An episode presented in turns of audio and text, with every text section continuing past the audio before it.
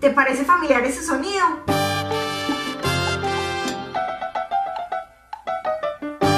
Pues bien, me imagino que sí. Cada vez que escuchamos ese sonido bestial, pensamos que Richie Ray y Bobby Cruz fueron los autores plenos de la melodía. Pero ¿sabes qué? No. Esa es una adaptación de una obra que existió hace mucho tiempo. Fue creada exactamente en el año 1831 y es una obra que se llama Estudio Revolucionario.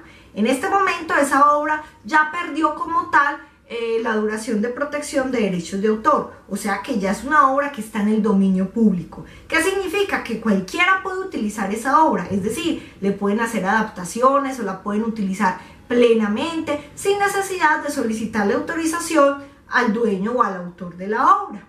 Eso pasa cuando se han vencido los términos de duración o incluso también pasa cuando el autor voluntariamente permite que su obra sea utilizada en el dominio público. Por ejemplo, cuando tú ingresas a algún banco de imágenes libres, ahí encuentras que el autor proporciona de manera libre y desinteresada su fotografía.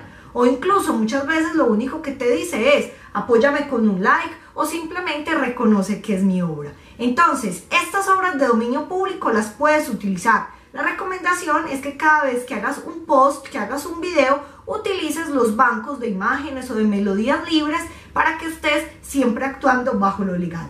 Entonces, para que lo tengamos en cuenta.